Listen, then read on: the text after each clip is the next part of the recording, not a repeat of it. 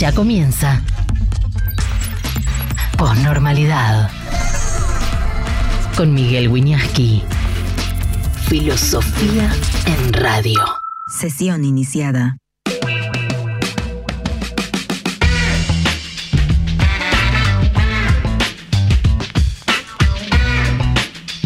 Hola, ¿cómo están?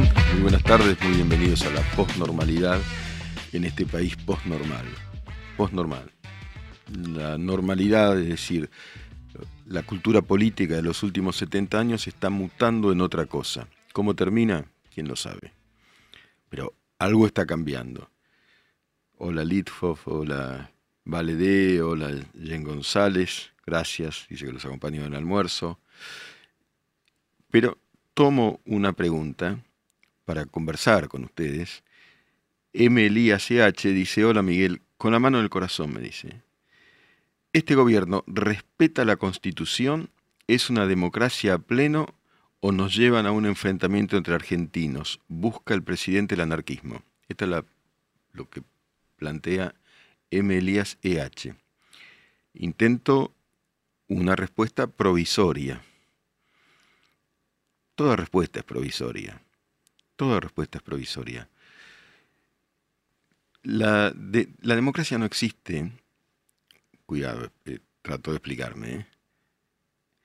Lo que existe, dice el politólogo Robert Dahl, es la poliarquía, es decir, una división de poderes. La democracia es un ideal, un ideal en un sentido utópico, ninguna es perfecta. Como se, se ha dicho tantas veces, la verdad es que las democracias son muy defectuosas, terriblemente defectuosas, creo que lo dijo Churchill, terriblemente defectuosas, pero es el menos malo de los sistemas de gobierno que existen, todos los demás son peores. Y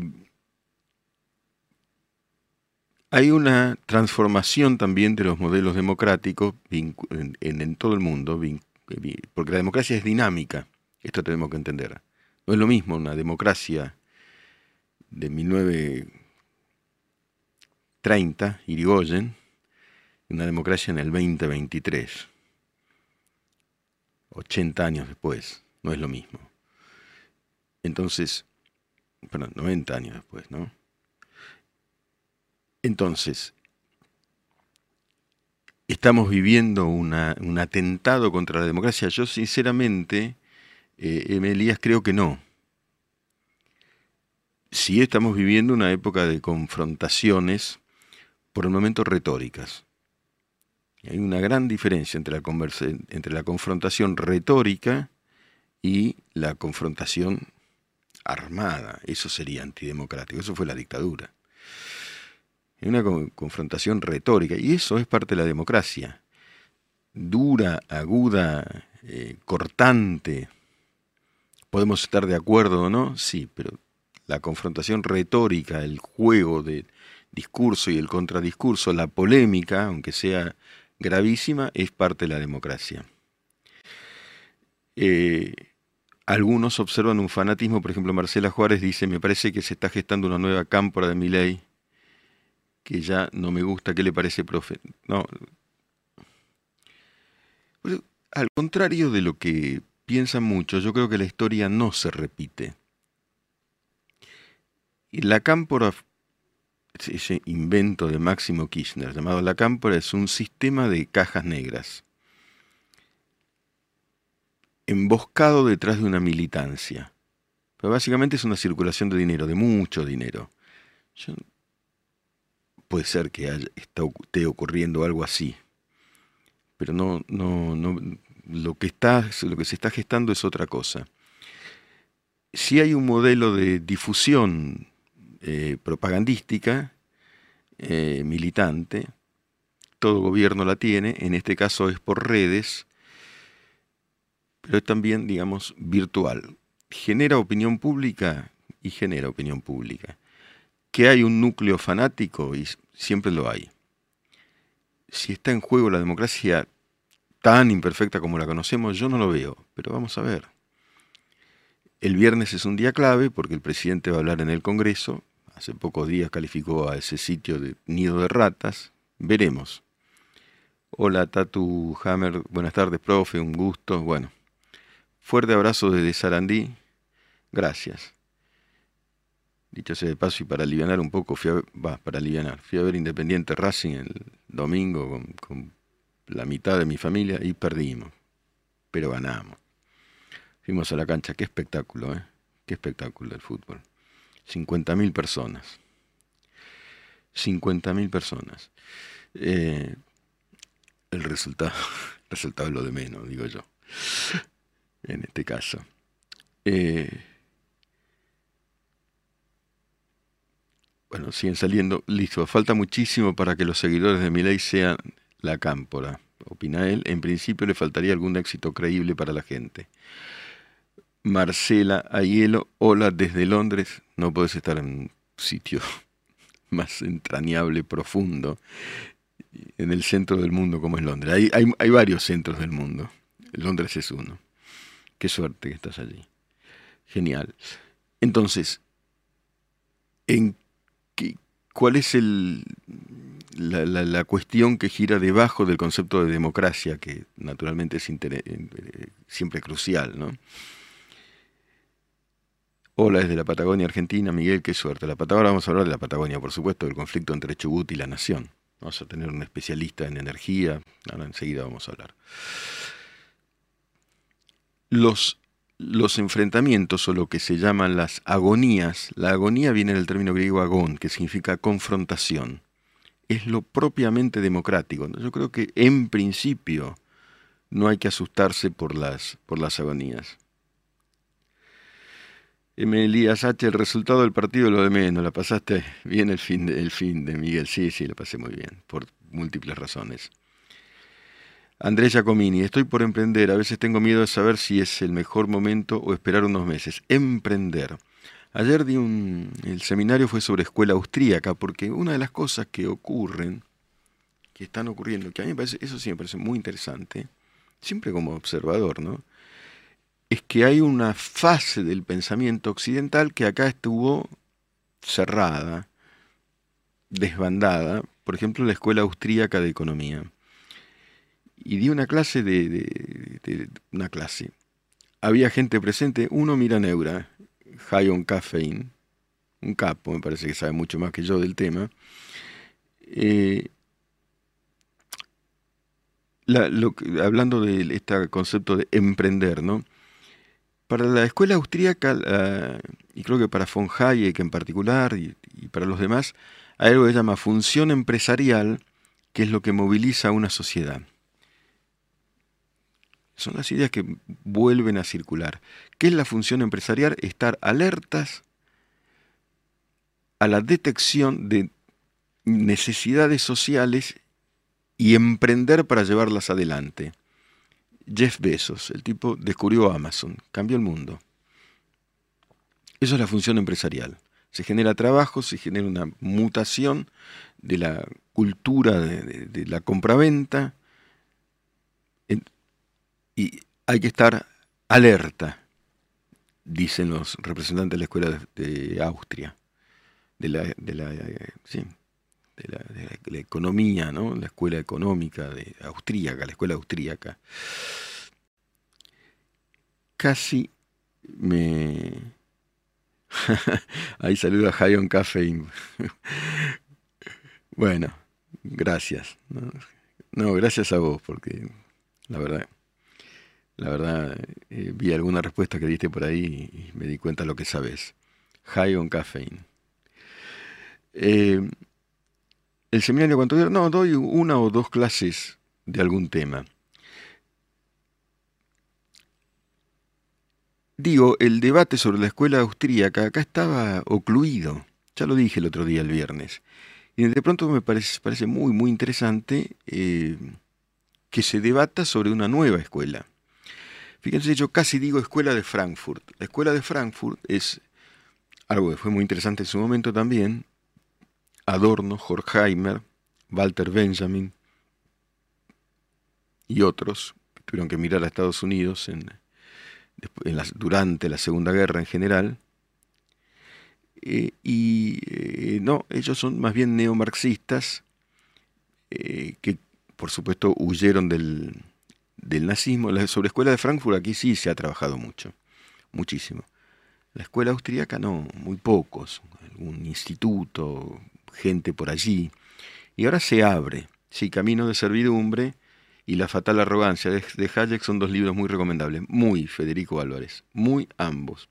El, otro día lo citamos acá, alguien citó Camino de Servidumbre y yo recordé a un pensador muy anterior, pero me parece que tiene algún tipo de vinculación, yo no sé si Hayek lo conoció, que es Etienne de Lavoisier, que escribió sobre la servidumbre voluntaria.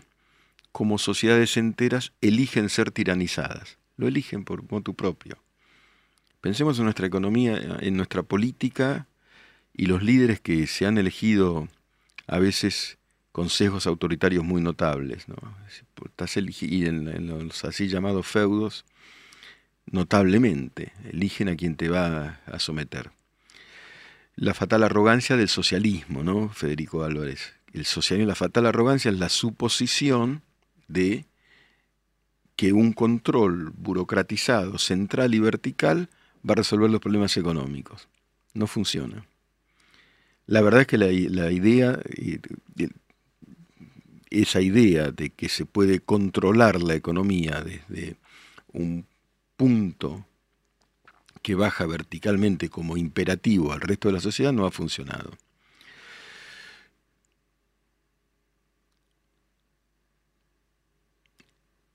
Andrés Giacomini, claro, es, eh, la...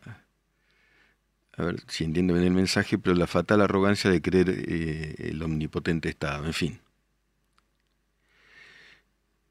Andrés Giacomini, bueno, no se están ahí hablando con Federico Álvarez, sí, pero cobran periodistas, artistas y demás. Eso. El concepto de casta, digamos, que yo creo que hasta donde conozco el que mejor lo trabaja es Rothbard, se, amplía, no es la casta política inamovible. Igual yo no quiero generalizar, ¿eh? porque conozco muchos políticos que no son casta. Y conozco muchos que sí lo son. Pero se amplía a un segmento que opera como aparato de legitimación rentada, que incluye, sí, artistas, la farandulización de la política, y algunos periodistas también, sí. No necesariamente rentados, muchos sí rentados para eso, pero hay que tener prudencia para no generalizar en ningún caso.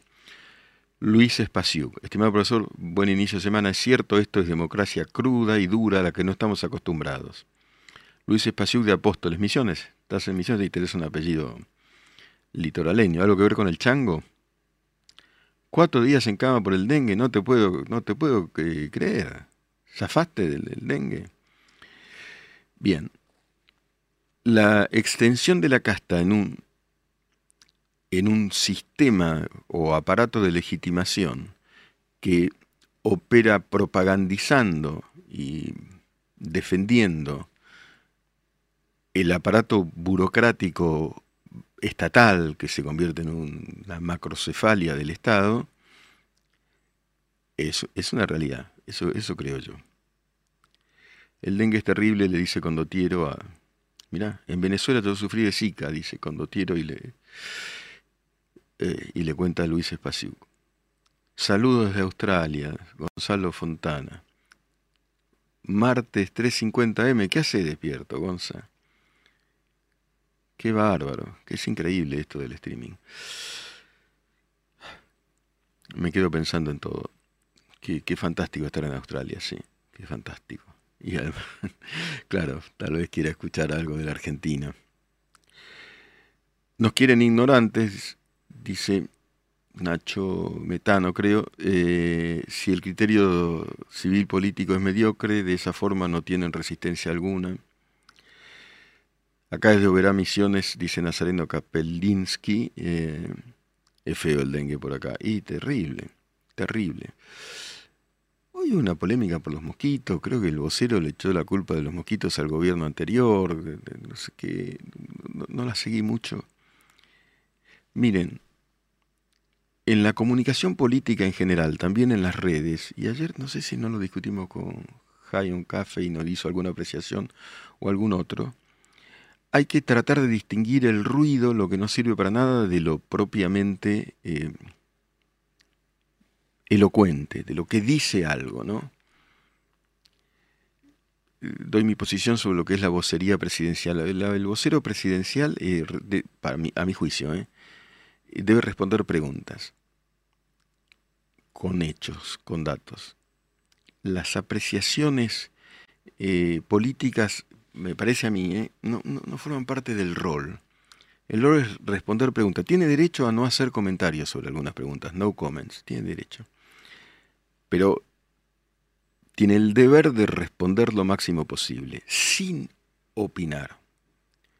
Puede tener sus posiciones personales y manejarla por donde quiera, pero en, el juego del diálogo con los acreditados y y el vocero, la tarea de la vocería es responder preguntas. No, Cerruti sí, obviamente. no, quiero ni hablar de Cerruti. Eh, el, vocero dijo que parte, dice Ignacio Cairuz, de la culpa del tema de los mosquitos la tiene el gobierno anterior, ya que es un tema de salud nacional. Desde siempre el Ministerio de Salud se hizo cargo del tema dengue. Eh, no sé, hay una cuestión, tomemos el caso de los mosquitos. hay una cuestión, cerebro de mosquitos se dice, que hay cosas imprevisibles.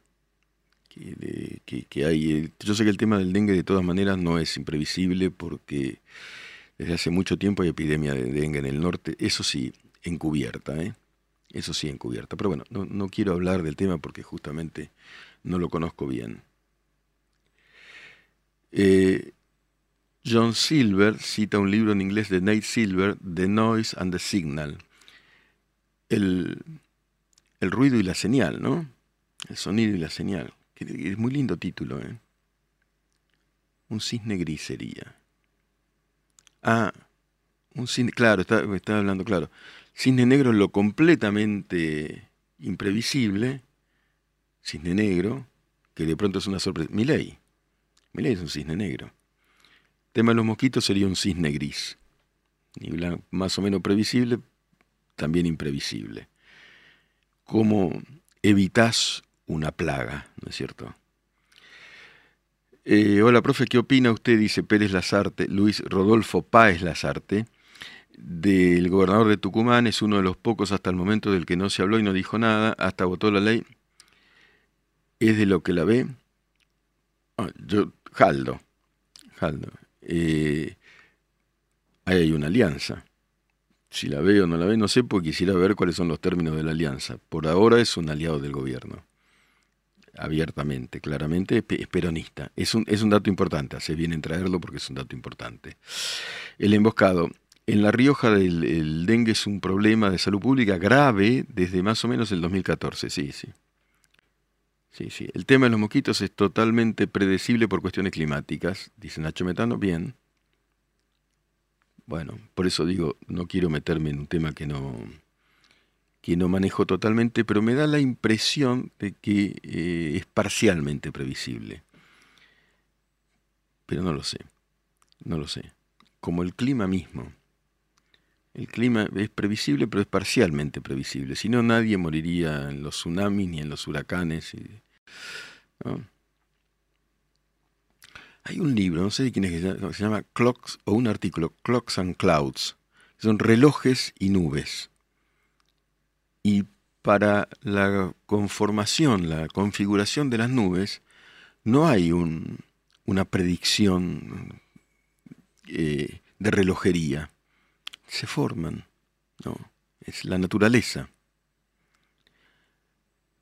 Jonas Silver, el largo año llovedor, tendría a, tendería a ser mayor la incidencia, pero tal desarrollo de la, el desarrollo de la plaga no era previsible. Tendería, claro, son tendencias.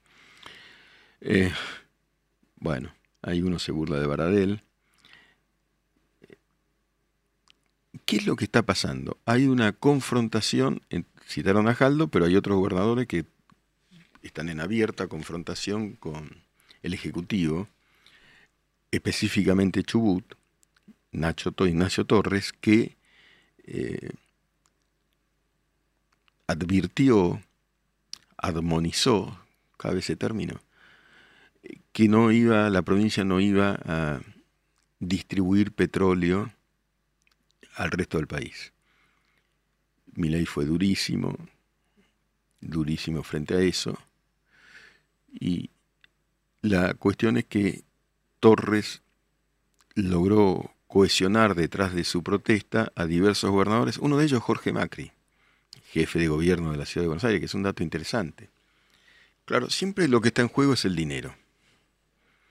Siempre lo que está en juego es el dinero. Enseguida vamos a hablar con un especialista, ustedes me avisan chicos cuando esté Fernando Castro al aire, después lo presentamos. Carmen de Patagones, escribe Rafael Quiroga, es un lugar extraordinario. Está frente a Viedma, es la última ciudad de la provincia, ¿no? Hacia el sur. El tema del paro creo que tuvo poco acatamiento en capital y dispara acatamiento en el interior del paro docente, digo. Eh, puede dar su opinión personal al respecto. Voy a dejar Leonel que ahora sí logramos comunicarnos con Fernando Castro, que es un experto, eh, para, para, tener más datos, ¿no? Y ahí sí después este, expreso mi opinión. Pero lo que digo, los conflictos por dinero, por deudas, entre provincia y el gobierno nacional y demás son tan viejos como la República Argentina. No, no hay que creer que Hola, Mónica Frodel, que decir Mónica Rizzo desde Zurich, un abrazo. ¿Cómo estás? Zurich. Increíble, increíble. ¿Qué, qué hora es ahí? Joaquín Peralta. En seguros, cuando el riesgo presenta certidumbre, ya deja de ser un riesgo asegurable. La plaga de mosquitos para el año siguiente es más cierta que el, sol va a salir mañana. Bien interesante asociar el tema de los seguros a, a, lo, que, a lo que puede pasar en, en, esos, en estas cuestiones de la naturaleza. Bueno, el paro, ¿no? Yo me quedé pensando mucho porque en la columna que escribí en Clarín el sábado, yo escribí una línea en la que afirmo, y me quedé pensando en eso, porque también hay que quedarse pensando, incluso hacer críticas, que la historia de los paros no ha resuelto los problemas argentinos. han sido muchos. Esto no implica que el paro no sea un derecho y que algunos problemas coyunturales sí los haya resuelto. Me quedé pensando porque hay paros que resolvieron. Hay paros que resolvieron, eh, sobre todo, hoy escuché una editorial sobre el tema de la Patagonia rebelde, cuando hubo un paro y eran anarquistas, pero de izquierda, pero estaban matando a los, a los que trabajaban. Y, y bueno, y hubo una cierta generación de conciencia. Ahora, históricamente, los paros, por ejemplo, acá el público es más joven, de los 17 paros de Ubaldini a Alfonsín, mejoraron la economía, resolvieron, evitaron la hiper del final. ¿Qué resuelve? ¿Qué resuelve, no? Eh, históricamente, 18-30 horas en Zurich, responde Mónica Fraudel, es decir, Mónica Rizzo, que, tiene, que tiene la misma cara que tenía cuando tenía 10 años. Y por eso la detecté. Bueno, es una larga historia que después contamos. No sé a quién acusa de zurdito Graciela Calabrese. Eh, ¿Zurdito? Piensa lo que quieras. Pero no. Si es por mí, no. Ni tampoco lo contrario. no, las etiquetas no me caben. A nadie le caben. Y a mí no me gusta, ¿eh? ¿eh? Así a priori, el que se utiliza ahora está de moda, acusar de zurdo a, cualquiera. ¿Qué zurdo? Haber leído a Marx y a Gramsci, a Lenin, a Trotsky. Si los leí, sí, claro, los leí no haberlos leído, ¿en qué me convertiría? ¿En qué me convertiría? Todos los autores liberales también los leí, mucho. A John Locke lo leí mucho, me parece un genio. Por supuesto, Adam Smith. La teoría de los sentimientos morales me parece un libro. Claro, Jonathan Silver es largo. Por leer a Víctor Hugo soy zurdo. Cuidado, cuidado con las etiquetas, ¿eh? Yo leí a Marx, dice Lobby, no soy zurdo, todo lo contrario, empecé a sentir rechazo. Yo creo que en el marxismo hay una semilla de autoritarismo en sus textos, pero leí, los estudié. Y hay algunos, algunos pensamientos que son muy interesantes y dignos de, mucha polémica. Guarda, la mitad del mundo siguió a Marx.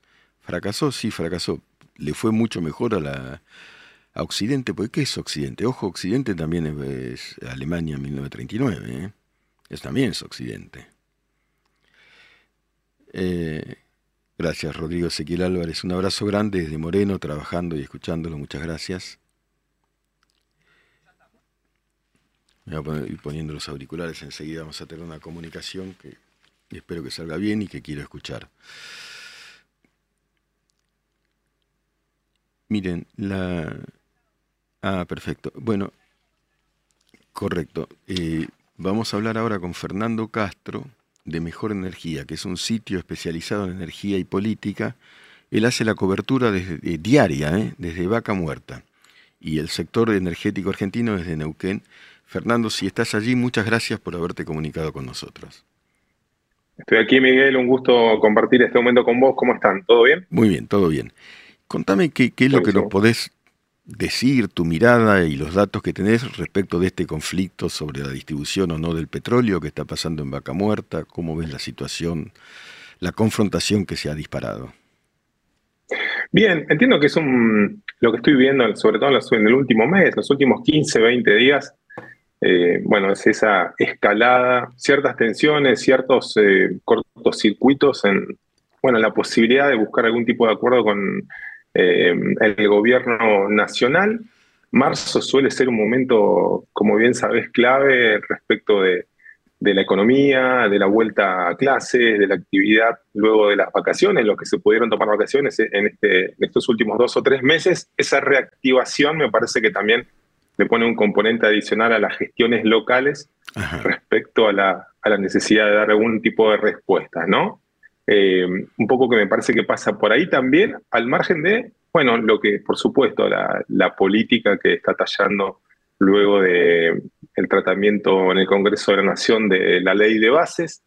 Eh, bueno, un momento en el que algunas de las provincias con disparidad, con, eh, bueno, su mirada política, eh, en algunos casos trataron de, colaborar eh, y bueno, lo, que puedo reconstruir yo del diálogo con eh, gobernadores, con diputados, con intendentes aquí en la Patagonia, bueno, esa, esa imposibilidad en algún punto de buscar algún tipo de, acuerdos, de consensos, gobernadores que han llegado también a, a, su gestión, el caso de Neuquén, Rolando Figueroa es uno de ellos, con, bueno, respaldos también de los sectores locales vinculados a, la libertad avanza. Ha habido cierto cortocircuito en, eh, después de la, del tratamiento de la ley Omnibus y durante ese proceso también vinculado a bueno, la cuestión estratégica de, los recursos naturales, por un lado el petróleo y el gas de provincias como Neuquén, Chubut, Río Negro, y también el tema central en la agenda local, al menos en los últimos días, vinculado a las hidroeléctricas. ¿no? En ese contexto y en un, en un escenario de una fuerza política y de un presidente absolutamente eh, disruptivo en términos de lo que se conocía en, la política en términos generales, digo, para, para Argentina, y ese modo de, relacionamiento acaso nuevo, eh, bueno, me parece que, surge este frente de gobernadores eh, patagónicos el fin de semana pasado, sobre todo con, con, esa impronta mucho más contundente de, bueno, llegar a buscar instalarme, entiendo yo también, un tema dentro de, la agenda política a nivel nacional, eh, en un momento acaparado acaso por, por, otras necesidades del gobierno nacional, ¿no? Esto de, bueno, hacer escuchar esa voz desde la Patagonia, a veces postregada, a veces en un segundo plano, y acaso lo hicieron de un modo muy, muy fuerte. Eh, eso para lo, para lo general, Miguel, que, veo, después hay algunas particularidades más vinculadas bueno, a cada provincia, y lo que significa también, bueno, este, este bastión energético que Vaca Muerta y, algunas provincias también patagónicas, ¿no? ¿Y Vaca Muerta qué está, qué está pasando en Vaca Muerta? ¿La producción en qué nivel está? ¿Qué, previsión podría hacerse? Eso primero. Y lo segundo es, cuando el gobernador de Chubut dice no vamos a distribuir petróleo, olvídense, ¿eso lo ves factible vos con tu conocimiento de, lo, de la circulación de la energía? y Bien, bien. Bueno, respecto de, lo primero que me que preguntas, lo de Vaca Muerta, bueno, el mejor momento histórico de Vaca Muerta, le, contamos a la audiencia por ahí no tan especializada y no tan, tan empapada en eh, dónde queda Vaca Muerta, ¿no? Vaca Muerta es provincia de Neuquén, si bien este frente de de, gobernadores incluye al reclamo de Chubut, de Río Negro, de Santa Cruz, de toda la Patagonia en buena medida. Eh, bueno, mejor momento histórico de Vaca Muerta, producción al tope como nunca estuvo. Eh, para que tengan una idea, el último registro de enero fue en torno a los 380 mil eh, barriles diarios de producción. Esta es una de las mejores marcas históricas en, digo, estoy hablando solo de la provincia de Neuquén, ¿no? Donde está el grueso de, de Vaca Muerta. Es Nunca había ocurrido en 105 años un nivel de producción de petróleo de, esta índole.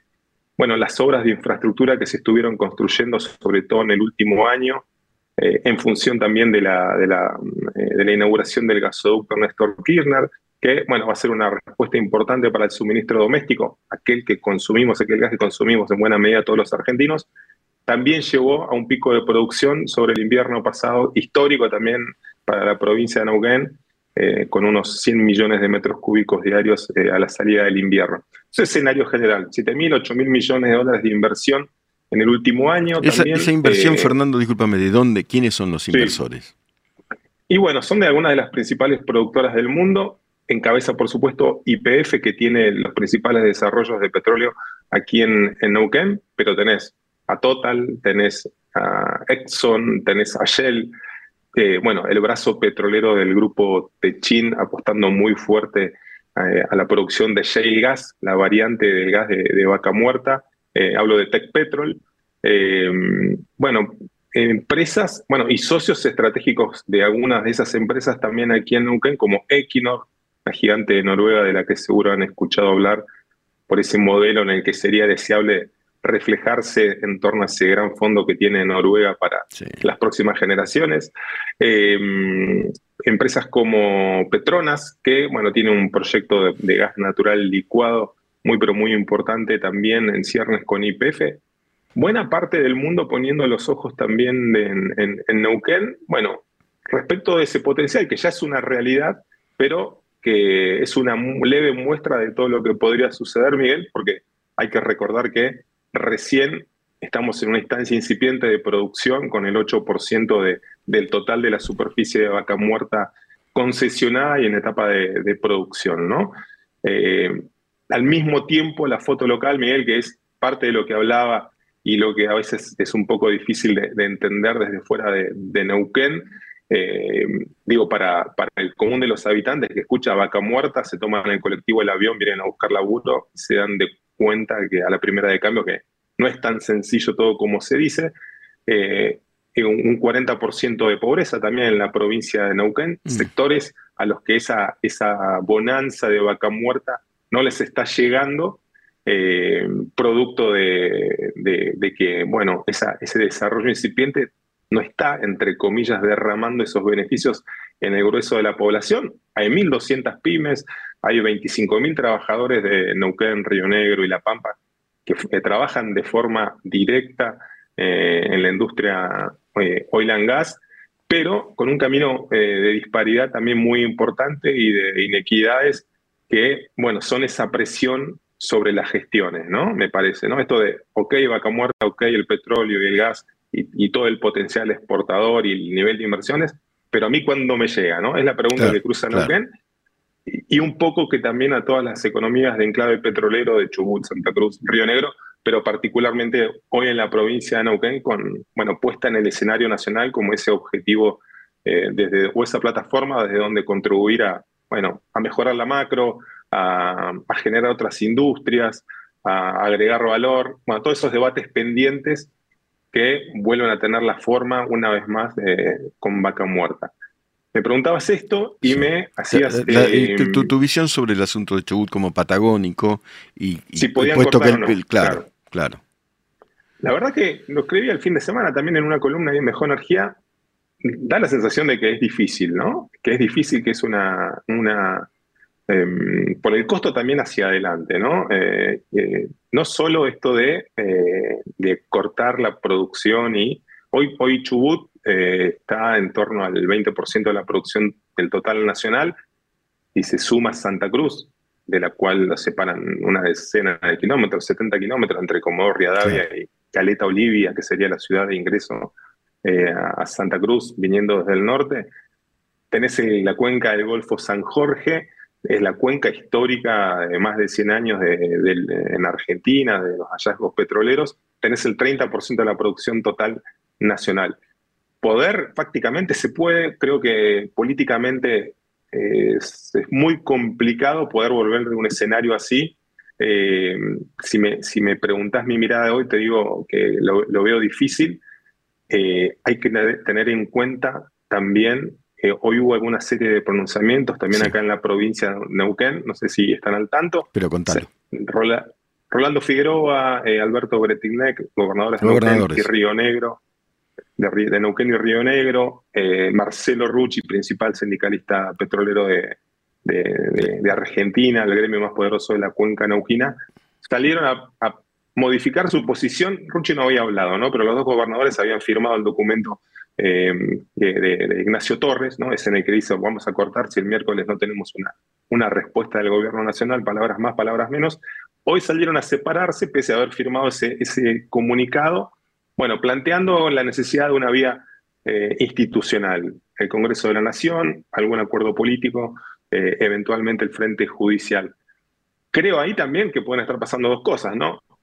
Parecería difícil, al menos en la superficie, la apertura de un canal de diálogo después de la retaíla de, de tweets del presidente Milley, ¿no? Como, bueno, sin dar lugar a algún tipo de, acuerdo. Vamos a ver si en la superficie, si hay algún mm. canal de interlocución por debajo de eso pero al mismo tiempo eh, me parece que están viendo otro tipo de escenario a nivel nacional y otro tipo de posibilidades, digo, ¿no? Esto de, bueno, no solo las provincias patagónicas estuvieron pronunciándose, como bien sabes, eh, en buena medida parte del pleno de los gobernadores manifestando su posición, legisladores, intendentes, políticos a uno y otro lado de, de la grieta, por mencionar dos tramos grandes de la política argentina, expresándose a favor también, digo, de, buscar algún tipo de consenso, acuerdo o cuestionando esos modos de la administración nacional, ¿acaso esté cocinándose alguna otra alternativa allí?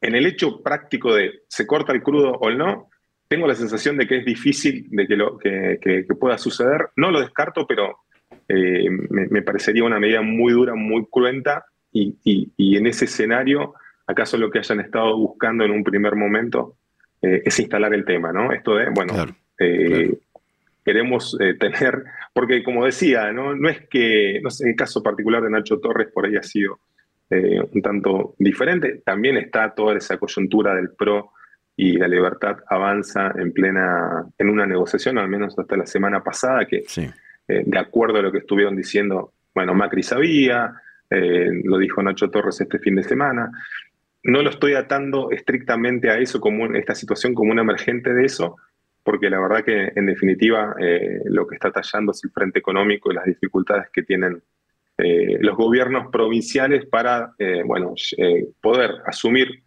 frentes salariales que se les, vienen, se les vinieron encima en estos últimos 15 días, la cuestión de, bueno, de, la caída de la actividad económica y el impacto en la recaudación, cómo eso también tiene un correlato en el escenario económico, la caída de los niveles de actividad. Entiendo que, eh, que sería una medida, una medida muy drástica. Si me preguntas hoy, te digo que es difícil que suceda. Eh, eh, pero bueno, no, no deberíamos descartarlo en Chubut al menos. Acá en Neuquén, que es el principal productor de petróleo y gas del país, no, no va a suceder, ¿no? ¿no? Eso hoy ya quedó bastante claro que no va a suceder. Hay que ver cómo, cómo Chubut se las ingenia para seguir sosteniendo esa, esa variante que puso el tema en escena. Va a haber una serie de, de, encuentros virtuales entre los gobernadores, políticos eh, de todas las, estas provincias. Calculo que vamos a tener hoy por la tarde algún tipo de pronunciamiento adicional en ese sentido, Miguel. Fernando, sos clarísimo. Muchísimas gracias por haberte comunicado con nosotros. Recomendamos mucho el sitio Mejor Energía, eh, circunstancia, cuestión clave en estos momentos y en todo momento Mejor Energía, Fernando Castro. Un abrazo grande, Fernando. Un abrazo para vos, Miguel, y para todo tu equipo. Y bueno, hasta la próxima. Muchas hasta la próxima, la vamos a seguir. Gracias. Posnormalidad. Pensar escuchando.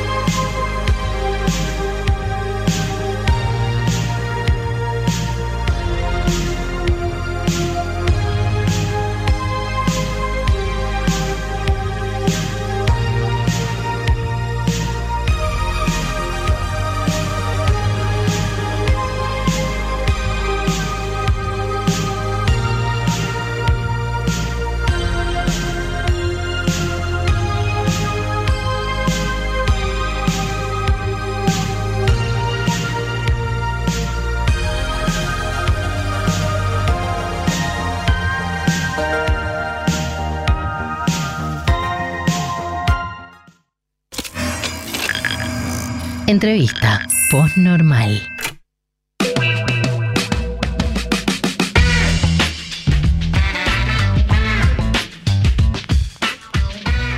Bien, diversas cosas. Eh, Cafeín dice, no todo el occidente es bueno, Marx es occidental. Considera que, que Marx está lleno de resentimiento. Sí, hay mucho estudio que trabaja esa dimensión psicológica en Marx. Y es probable, un día podemos hablar largamente de Marx. Pero Occidente en sentido moderno, afirma yo coincido, es capitalismo, libertad de expresión y pensamiento. Eh, John, Silver, el largo, dice, bueno, hay una puja ahí entre el capitalismo y los valores judeo-cristianos, bueno, eh, que está muy tratado por el cine y la literatura. Bueno, eso, eh, miren, la historia es la historia de la discusión. Dicho, dicho sea esto de paso, quiero sentar mi posición filosófica. Eh, personal. Si hay algo que a mí no me gustaría ser, es ser influencer. No me parece una figura eh, que uno deba ponderar demasiado. Hablo de mi caso personal. Yo difícilmente puedo influir sobre mí mismo para corregir tantos defectos que uno tiene. Por ejemplo, la distracción. Sería terrible que pretenda influir en los demás.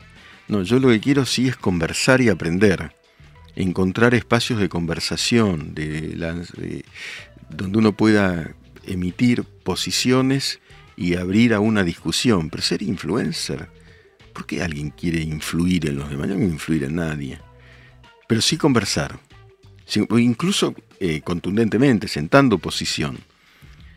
Pero no para influir. Hay algo en esta figura la de influencer, hay algo que tiene que ver con la, el intento de disuasión a muchos, masivamente. Yo no quiero disuadir a nadie. me parece que es la libertad también, porque a veces hay, eh, pero es para pensarlo, ¿eh? hay eh, menoscabos de la libertad que son muy sutiles, que son, por ejemplo, capilaridades que ingresan en la mente de muchos porque uno es influencer y te dice cómo te tenés que vestir. Vestite como quieras. Yo, no quiero influir, o qué música tenés que escuchar, no. No, sí sugerir, sí pensar, sí dialogar, ¿no? Pero es mi posición personal, es la mía. Además me doy cuenta que no sirvo para influir. Quisiera influir sobre mí mismo y no lo logro, porque viste que cada uno de nosotros es dos, por lo menos, ¿no? El ideal y el real. Y, tampoco, sí, es un tema para seguir pensando, lo vamos a seguir pensando, ¿no? Eh, pero hay gente que es influyente, muchas, y las redes potencian que a veces que algunos que son muy influyentes, y yo no, no me parece necesariamente positivo y a veces me parece muy negativo, muy negativo como no los sigo a los así llamados influencers, no, no sé ni siquiera bien quiénes son, pero ya el, tema el tema de... Eh, el tema, ahí, Rotrota dice muy bueno eso de influir sobre uno mismo. Y viste, por ejemplo, la distra yo soy muy distraído y no logro corregir esa, influir sobre mí mismo para evitar la distracción. Muy distraído trae problemas, ¿eh? para citar un defecto menor, después los tengo mayores. Pero A ver, por ejemplo, tomemos un ejemplo, y no, no critico a la figura, no lo conozco, tampoco lo sé más, como obviamente, quién es mediáticamente, pero, eh, ¿cómo se llama? Elegante. Yo creo que influye. Pero está bien esa, está bien esa influencia. Está bien, quizá él no se lo proponga, no sé si es el mejor ejemplo.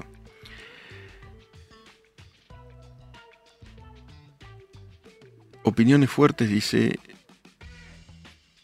León Dubero, algo así, leo mal los... Eh, eh, opiniones fuertes sostenidas débilmente. El acto de influir depende de lo resonante del mensaje, independientemente de si eso sea tu objetivo o no. Sí. Lo que pasa es que yo asocio la, a la, la influencia a la disuasión, que era el objetivo de los sofistas. Y los sofistas mentían.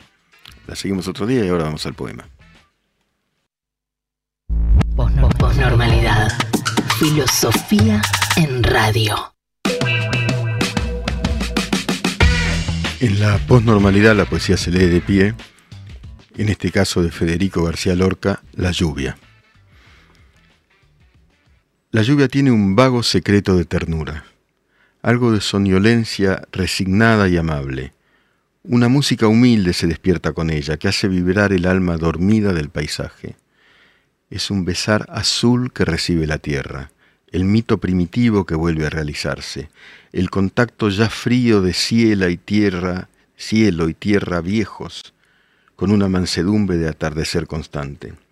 Es la aurora del fruto lo que nos trae las flores y nos unge de Espíritu Santo de los mares, la que derrama vida sobre las cementeras y en el alma tristeza de lo que no se sabe, la nostalgia terrible de una vida perdida, el fatal sentimiento de haber nacido tarde o la ilusión inquieta de una mañana imposible con la inquietud cercana del color de la carne. El amor se despierta en el gris de su ritmo, nuestro cielo interior tiene un triunfo de sangre, pero nuestro optimismo se convierte en tristeza al contemplar las gotas muertas de los cristales. Y son las gotas, ojos de infinito que miran al infinito blanco que les sirvió de madre. Cada gota de lluvia tiembla en el cristal turbio y le dejan divinas heridas de diamante. Son poetas del agua que han visto y que meditan lo que la muchedumbre de los ríos no sabe. Lluvia silenciosa, sin tormentas ni vientos, lluvia mansa y serena de esquila y luz suave, lluvia buena y pacífica que eres la verdadera, la que llorosa y triste sobre las cosas caes lluvia franciscana que llevas a tus gotas, almas de fuentes claras y humildes manantiales, cuando sobre los campos desciendes lentamente las rosas de mi pecho, con tus sonidos abres.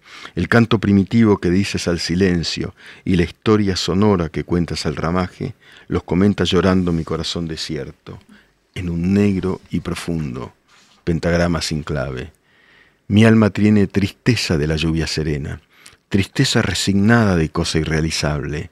Tengo en el horizonte un lucero encendido y el corazón me impide que corra a contemplarte. Lluvia silenciosa que los árboles aman, y eres sobre todo el piano dulzura emocionante. Das al alma las mismas nieblas y resonancias que pones en el alma dormida del paisaje.